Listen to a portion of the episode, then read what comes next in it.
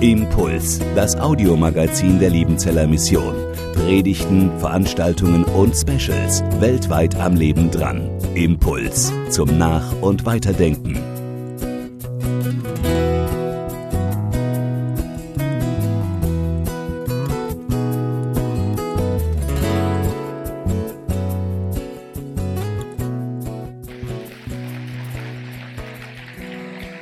Halleluja, so soll das eigentlich sein. Aber es gibt tausend Bedenken und tausend Ansprüche, die dagegen stehen. Taufe, Tattoo, Zigaretten, ein Bekenntnis, ein Übergabegebet nach bestimmten Formen, die erwartet werden. Ich bin ja geneigt zu fragen, wer hier ist Raucher? Oder, oder vielleicht können die mal aufstehen, die ein Tattoo haben. Ja, lieben Zell, das ist eine Herausforderung. Ja? So viel Bekenntnis. Hm?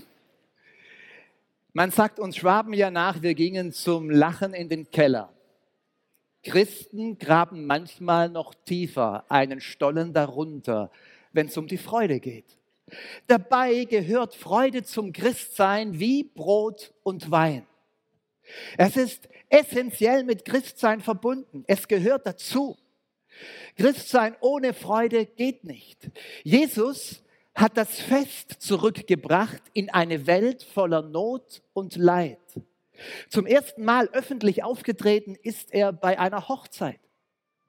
Und er hat weiter Tischgemeinschaft gesucht mit Menschen, mit denen andere nicht gefeiert haben, die man ernst weggedrückt hat mit Zöllnern und Sündern. Jesus sucht die Nähe und feiert. Er sucht das Fest. Er bringt Freude in die Welt. Und die ersten Christen feiern. Sie feiern Gottesdienst. Sie feiern die Schöpfung, beten Schöpfungspsalmen. Sie feiern die Gnade Gottes, die ihnen gilt, die sie frei macht. Christen feiern sie, feiern das Leben. Freude, die Jesus in diese Welt bringt. Und ganz schnell beginnt sie wieder zu verschwinden. Jesus kündet ja noch ein großes Finale an am Ende der Zeit. Es geht auf ein ganz großes Fest zu. Und als Christen leben wir in dieser Zwischenzeit fest, das Jesus gebracht hat und das Fest, auf das wir zugehen. Aber man spürt zu wenig davon. Joy to the world. Freude für die Welt. Also es hat ja heute mit Weihnachten begonnen. Der Christbaum steht da an Pfingsten. Finde ich schon eine bemerkenswerte Aktion. Warum? weil der Engel sagt, ich verkündige euch große Freude. Weihnachten. An Ostern geht es weiter. Es heißt im Lukas-Evangelium, Lukas 2, die Weihnachtsgeschichte, Lukas 24, Ostern, sie konnten es vor Freude nicht glauben, was ihnen da erzählt wurde, Jesus auferstanden. Und dann im gleichen Kapitel am Ende, Lukas 24, Himmelfahrt, sie gehen mit großer Freude weiter. Freude bestimmt das Evangelium. Fest kommt in die Welt. Das Evangelium von Jesus Christus ist Freudenbotschaft. Liebe Leute, darauf kommt es an, dass wir die Festdimension des Glaubens wieder entdecken. Die Festdimension des Glaubens. Darf ich das mal so fragen? Habt ihr noch einen Sinn dafür, dass Glaube fest in unser Leben bringt?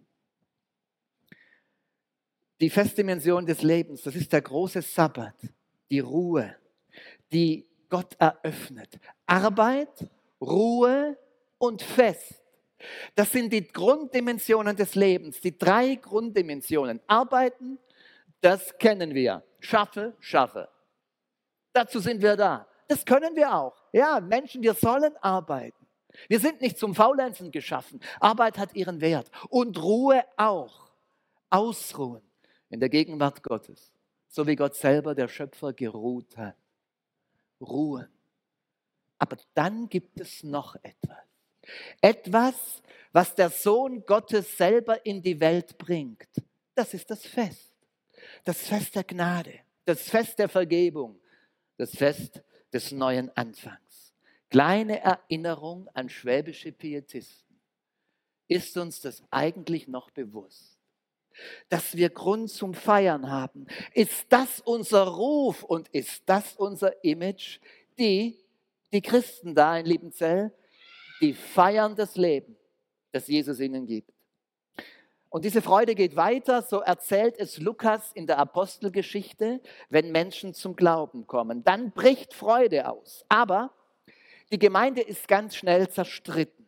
Es gibt Zwietracht. Es gibt einen, Zitat Luther-Übersetzung, nicht geringen Streit in der Gemeinde und unter den Christen.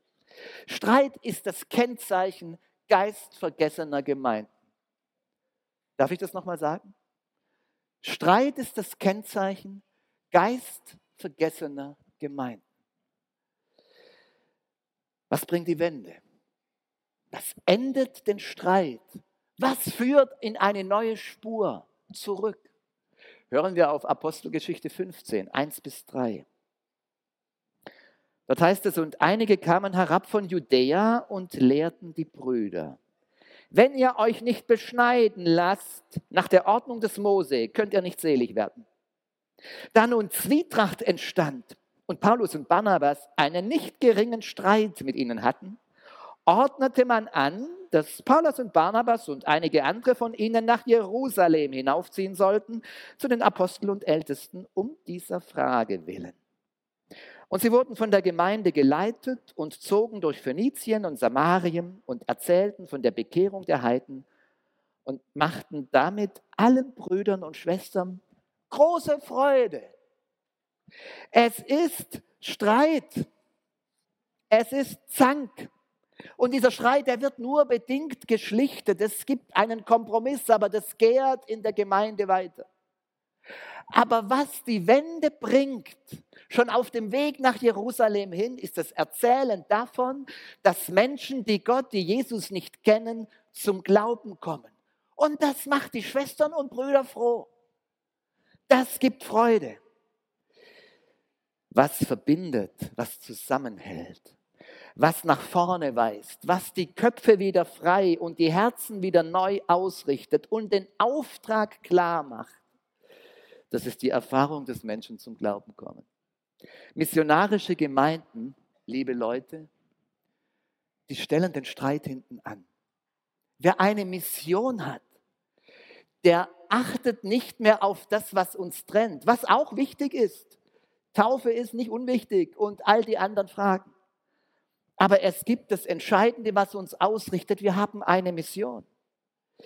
Der Geist Gottes ist ein Geist der Freude und ein Geist der Gemeinschaft. Er führt zusammen. Seid ihr bereit, liebe Geschwister, Freude zu entdecken und den Streit zurückzustellen, den Groll und die Wut loszulassen, die Fäuste zu öffnen und frei zu werden, um zu empfangen. Seid ihr dazu bereit? Freude empfangen wir nur. Manche meinen, wir müssten uns trennen und absondern, weil wir nicht in allen Fragen die gleiche Meinung haben, nicht die gleiche Einsicht. Aber das ist nicht die Linie neutestamentlicher Gemeinden. Das ist nicht die Linie des Heiligen Geistes. Der Geist der Wahrheit, ihr Lieben, der stellt uns in das Licht der Wahrheit Gottes und nicht in den düsteren Schimmer menschlicher Wahrheitsdeutungen und Vermutungen und Wirklichkeitsdeutungen. Der Heilige Geist stellt uns in das Licht der Wahrheit Gottes und das macht uns demütig. Das holt vom hohen Ross herunter. Der Heilige Geist ist kein Richtgeist, der sich über andere erhebt. Der Heilige Geist stellt in das Licht der Wahrheit Gottes. Und der Heilige Geist ist kein Kleingeist, der unsere Weltsicht klein macht und die eigene Weltsicht verabsolutiert sondern er weiß um den weiten Horizont der Ewigkeit und der Gemeinschaft. Und der Heilige Geist ist kein Zeitgeist, der mit den Wutbürgern dieser Welt polarisiert und auf den Tisch haut und auseinandersetzt und auseinanderreißt und auf die Barrikaden geht. Er ist der Geist der Liebe, der uns den Horizont der Ewigkeit öffnet. Das ist der Heilige Geist. Ja, er richtet aus. Er schafft Klarheit. Er ist kein Geist der Beliebigkeit. Wir brauchen aber, liebe Schwestern und Brüder, neu die Erfahrung, dass Menschen von diesem Geist berührt und erfüllt werden. Die Erfahrung, dass sie zum Glauben kommen. Das macht aus uns Menschen mit Mission, statt Menschen mit Missgunst. Wisst ihr, wir können ja über alles und jeden streiten. Missgunst trübt die Freude. Wir werden missgünstig. Das ist der Neid der Frommen. Wir sitzen wie Jona einst unter dem Busch, vielleicht unter dem Weihnachtsbaum. Und maulen und jammern, dass Ninive gerettet wird, dass Gott so gnädig ist. Oder wir misstrauen. Misstrauen trübt auch die Freude. Wir misstrauen Jesus, dass er seine Gemeinde baut und dass er mit seinem Wort zum Ziel kommt. Wir meinten, wir müssten seinem Wort zur Kraft verhelfen. Das tut Jesus schon selber. Und Missfallen trübt die Freude. Missfallen über andere Menschen, über andere Lebensweise, über andere Arten zu leben, zu reden, zu sprechen, zu riechen, sich zu verhalten, zu rauchen, sich zu tätowieren. Es muss einem ja nicht alles gefallen, aber Missfallen trübt die Freude. Der Heilige Geist macht aus uns Menschen mit Mission, die sich darüber freuen, wenn Gott handelt, wenn er gnädig ist ob wir bereit sind, diese Freude wieder zu entdecken. Neulich sagt eine Frau, ich sage nicht wo, im Gnadauer Raum zu ihrem Pastor, es ist nicht mehr schön in unserer Gemeinde.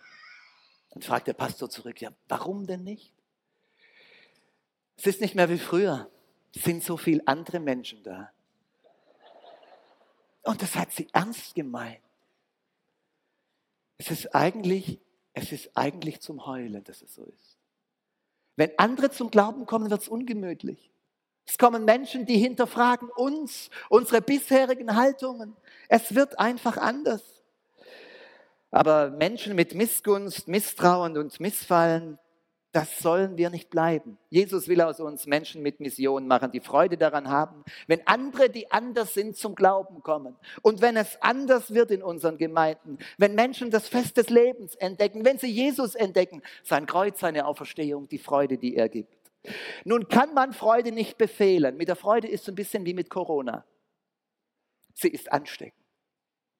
Das ist vielleicht das Einzige, was die beiden verbindet. Aber ich wünsche es mir, dass das von diesem Pfingstfest ausgeht, dass eine Freudenwelle sich Bahn bricht, dass die Freudeninzidenz steigt und dass die Freudentests positiv sind bei euch, bei uns. Das Pfingsten, wisst ihr? Pfingsten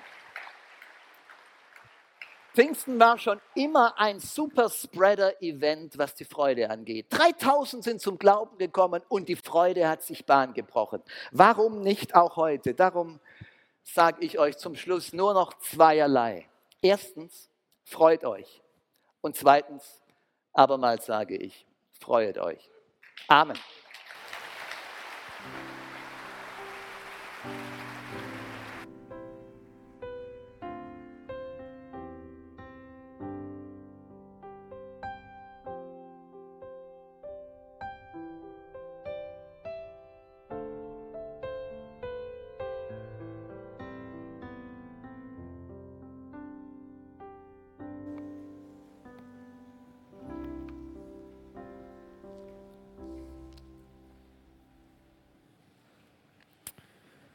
Schauen wir mal, ob die erste Predigt angekommen ist. Freut sich jemand hier schon?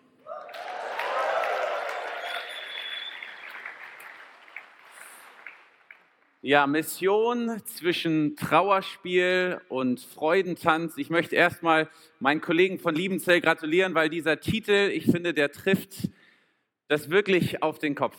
Und mit jedem aus der Mission, mit dem ich gesprochen habe und diesen Satz zwischen Trauerspiel und Freudentanz gesprochen habe, der hat gesagt, genau das beschreibt die Realität der Mission. Und wir haben im ersten Teil schon gehört, wie die erste Gemeinde in Apostelgeschichte 15 mit der Frage gerungen hat, wann ist denn jemand eigentlich Christ? Und auch in der Mission haben wir ganz viele verschiedene Fragen, die immer wieder zu Spannungen und Streitigkeiten führen. Wie wird denn überhaupt jemand Christ? Und missiologisch betrachtet ist das Wichtigste das Proklamieren der Botschaft oder das Leben des christlichen Zeugnisses? Noch heute gibt es viele Missionswerke, die diese Frage ganz unterschiedlich beantworten.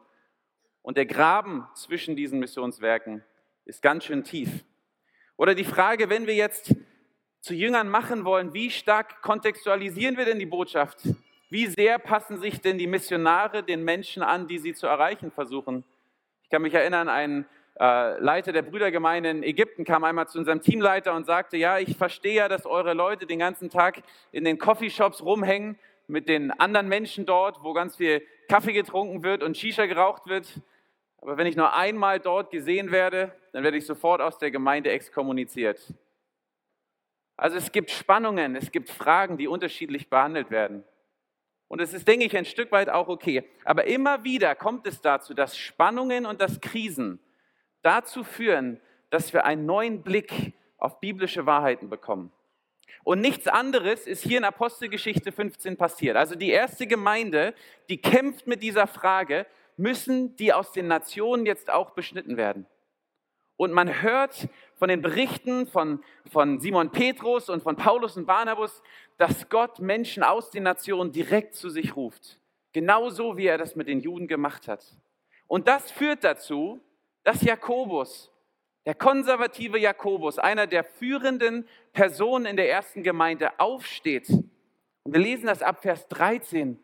Und er sagt zu den Menschen, ihr Lieben, wir hören jetzt gerade, was Simon Petrus uns hier erzählt hat und Paulus und Barnabas, dass Menschen aus den Nationen direkt zu Gott gerufen werden.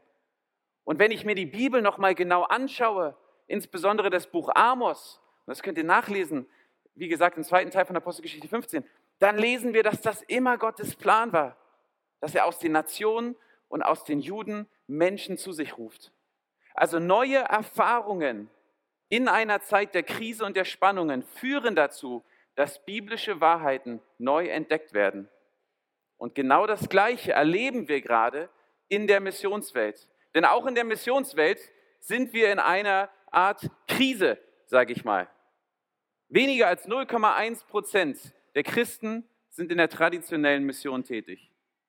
Und von diesen weniger als 0,1 Prozent arbeiten nur drei Prozent der Missionare unter den unerreichten Volksgruppen. Es gibt drei Milliarden Menschen auf dieser Erde, die noch nie die Möglichkeit hatten, Jesus zu begegnen. Und jeden Tag steigt diese Zahl um 70.000. Jeden einzelnen Tag, auch heute. Welch ein Trauerspiel. Und wir realisieren, dass wir mit den traditionellen Missionswegen dort immer wieder an unsere Grenzen stoßen. Und was aber passiert, ist, dass in dieser Zeit der Krise ein Umdenken stattfindet, dass man neu reinschaut, gerade in das Buch der Apostelgeschichte und neu biblische Wahrheiten entdeckt und ein Umdenken findet statt, wo man merkt, es geht ja im Kern darum, andere zu Jüngern zu machen, die wiederum andere zu Jüngern machen. Und wir sehen, wie überall auf der Welt Gott neue Jüngerschaftsbewegungen lostritt und Hunderte und Tausende von Menschen gerade durch die Leitung lokaler Christen zum Glauben kommen und wiederum andere mit diesem Jesus in Berührung kommen. Und wir sehen, wie man zurückkommt zu den biblischen Werten, was Gemeinde ausmacht. Und zwar nicht nur ganz viel über die Bibel zu wissen, sondern das auszuleben, was Gott uns gesagt hat. Und nicht nur diese Freude für uns zu behalten, in unserem Kreis, wo es uns gut geht und wir uns wohlfühlen, sondern sie mit anderen zu teilen und sie einladen zur Gemeinschaft. Und wir sehen in Äthiopien, in Nepal, in Jemen, sehen wir unglaubliche Bewegungen hin zu Christus. Und wir sehen, dass im Kern ganz oft Kleingruppen stehen, die sich wiederum multiplizieren. Wir hatten in Pakistan ein pakistanisches Ehepaar, die äh, seit Jahren ähm, gut und treu Gemeindegründungsarbeit gemacht haben. Die hatten beide einen Master der Theologie. Wir haben regelmäßig gepredigt, Andachten gehalten. Aber ganz wenig ist passiert. Die Menschen saßen da, haben lange zugehört, aber irgendwie ist es nicht rübergekommen. Wenige Menschen kamen zum Glauben, keine neuen Gemeinden entstanden. Und dann hat ein Umdenken stattgefunden und sie haben angefangen, die Leute um das Wort Gottes herumzusammeln und anstatt zu predigen, gemeinsam einen Bibeltext zu lesen und dann Fragen zu stellen, um diesen Bibeltext zu erkunden. Und am Ende der Zeit haben sie mal ganz zwei einfache Fragen gestellt. Wenn das das Wort Gottes ist, was wirst du diese Woche tun, um das umzusetzen und auszuleben, was wir gerade gelesen haben? Und mit wem wirst du diese Woche über das sprechen, was du heute gelernt hast. Und auf einmal ging es los. Auf einmal sind die Leute losgegangen zu ihren Nachbarn, zu ihren Freunden, haben sie eingeladen, haben sich zusammen auf den Boden gesetzt und haben über das geredet, was sie in der Bibel gelesen hatten. Und innerhalb kürzester Zeit entstanden 40 Kleingruppen in verschiedenen Orten. Und die Arbeit wächst bis heute. Und das klingt jetzt vielleicht wie so eine Praise-Story und, und trotzdem sehen wir das in ganz vielen verschiedenen Ländern auf dieser Erde, dass Gott etwas Neues macht. Menschen kommen zum Glauben. Dieses Wort ist noch heute lebendig und hat die Kraft, alles zu verändern. Und Menschen nehmen das auf, erleben diese Freude und geben das an andere weiter. Aber, und deswegen finde ich diesen Titel so genial, da ist ganz viel Freude und gleichzeitig entstehen Spannungen. Pastor A, der nicht möchte, dass Pastor B eine größere Gemeinde hat. Traditionelle Gemeinden, die Kleingruppen kritisch beäugen. Kleingruppen, die die traditionellen Gemeinden kritisch beäugen. Das sind Konflikte. Der Gründer von OM hat immer gesagt, da wo zwei oder drei Christen versammelt ist, da ist ein Chaos. Und das sehen wir auch in der Mission. Westler, die Mühe damit haben, sich unter lokale Leiterschaft unterzuordnen. Mit jedem, mit dem ich gesprochen habe, der unglaubliche Bewegungen hin zu Jesus sieht, sei es Nepal, sei es Jemen, sei es Äthiopien, der sagte, Ron, wir haben immer mit Uneinigkeit und Zwietracht zu tun. Mission zwischen Trauerspiel und Freudentanz. Aber Gott macht etwas Neues und in Krisenzeiten, in Spannungen schafft er einen frischen Blick auf das, was schon immer sein Herzschlag war. Und ich frage mich, was können wir auch in Deutschland davon lernen? Wo sind unsere Gemeinden, solch dynamische Gemeinschaften, wo Jüngerschaft ausgelebt wird? Wo wir nicht nur ganz viel wissen, was hier drin steht, sondern das umsetzen in unserem täglichen Leben, überall dort, wo Gott uns hingestellt hat. Wo wir diese Freude teilen mit anderen Menschen. Ich glaube, dass wenn wir als Gemeinde in Deutschland nicht so wie Jakobus einen frischen Blick auf diesen Herzschlag der Apostelgeschichte bekommen, dann werden unsere Gemeinden weiter schrumpfen und Deutschland wird noch mehr Missionsland, als es jetzt schon ist. Und ich möchte euch ermutigen, fangt doch ihr damit an, jedes Mal, wenn ihr die Bibel lest, euch diese Frage zu stellen. Wenn das die Wahrheit ist, was werde ich diese Woche tun, um dem zu gehorchen? Und mit wem werde ich diese Woche darüber sprechen? Mission zwischen Trauerspiel und Freudentanz. wenn ich dies so sagen würde, dann würde ich sagen, das größte Trauerspiel der Mission ist, wenn wir nicht erkennen, was für ein Freudentanz die Mission eigentlich ist. Ganz oft reden wir über Mission von einer Aufgabe, einem Mandat, einem Auftrag, den es gilt zu erfüllen. Missionswerke dackeln von Gemeinde zu Gemeinde, um irgendwie so ins Gewissen einzureden, hey Mission, da müsst ihr doch auch irgendwie was mit zu tun haben. Und Millionen von Menschen denken, dass Mission eine Aufgabe ist für ein paar wenig Begabte, die mit ihrem Leben wenig bis gar nichts zu tun hat. Und dabei verpassen wir den größten Freudentanz aller Zeiten und aller Welten. Denn wenn wir uns die Apostelgeschichte anschauen, dann war Mission eine Freudenexplosion der Apostel.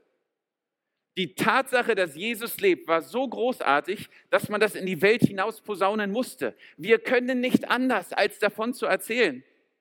Und wenn wir uns die Briefe des Paulus anschauen, dann hat er die Gemeinden nicht versucht zu überreden, bei Mission mitzumachen, weil es für ihn unvorstellbar war, nicht Teil davon zu sein. Wehe mir, wenn ich das Evangelium nicht predige. Es ist die Freude in unserem Herzen, die Gott uns schenkt, die dazu führt, dass wir ein Teil der Mission Gottes sind. Und ein Teil der Mission Gottes zu sein, bringt unglaubliche Freude. Das ist der Freudekreislauf der Mission. Oder in anderen Worten, Mission als Freudentanz. Gott baut seine Gemeinde. Er ist auf Mission. Und ich kann euch sagen, die Vorfreude in Gottes Herzen auf diesen Moment, wo Menschen aus allen Nationen vor seinem Thron stehen werden, um ihn anzubeten, diese Vorfreude ist so groß, dass Gott einen wahren Freudentanz auf dieser Welt veranstaltet. Und wir sehen das überall auf der Welt. Wir sehen im Jemen eine Gemeinde, die so sehr unter der Verfolgung leidet, die noch so klein ist, aber die rasend schnell wächst. Wir sehen in Äthiopien, wie Tausende von Gemeinden entstehen, jedes Jahr ganz neu, und wie Kleingruppen und traditionelle Gemeinden miteinander verbunden sind. Und wir sehen im Nepal, wie die einheimische Gemeinde zum ersten Mal so stark geworden ist, dass die gesamte Jüngerschaftsarbeit von Einheimischen gemacht wird und Westler zunehmend in die zweite und dritte Reihe zurücktreten. Gott macht etwas Neues. Er veranstaltet einen Freudentanz. Lasst uns nicht an der Seite stehen, weil wir denken, es wären nur ein paar berufen, in diesen Tanz mit einzustimmen. Oder zu denken, es wäre eine Last. Man tanzt nicht aus Last. Man tanzt aus Freude. Lasst uns in diesen Tanz mit einsteigen. Amen.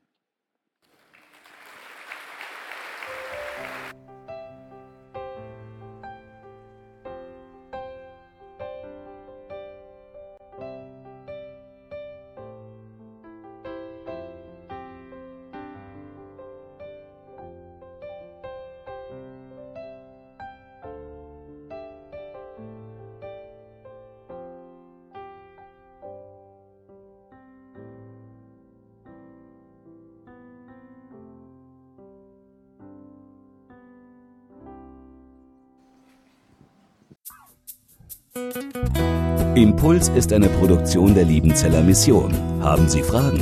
Würden Sie gerne mehr wissen? Ausführliche Informationen und Kontaktadressen finden Sie im Internet unter www.liebenzell.org. Die Liebenzeller Mission produziert ebenfalls das Fernsehmagazin Weltweit am Leben dran. Informationen zur Sendung und zum Empfang gibt es unter www.weltweit-magazin.de.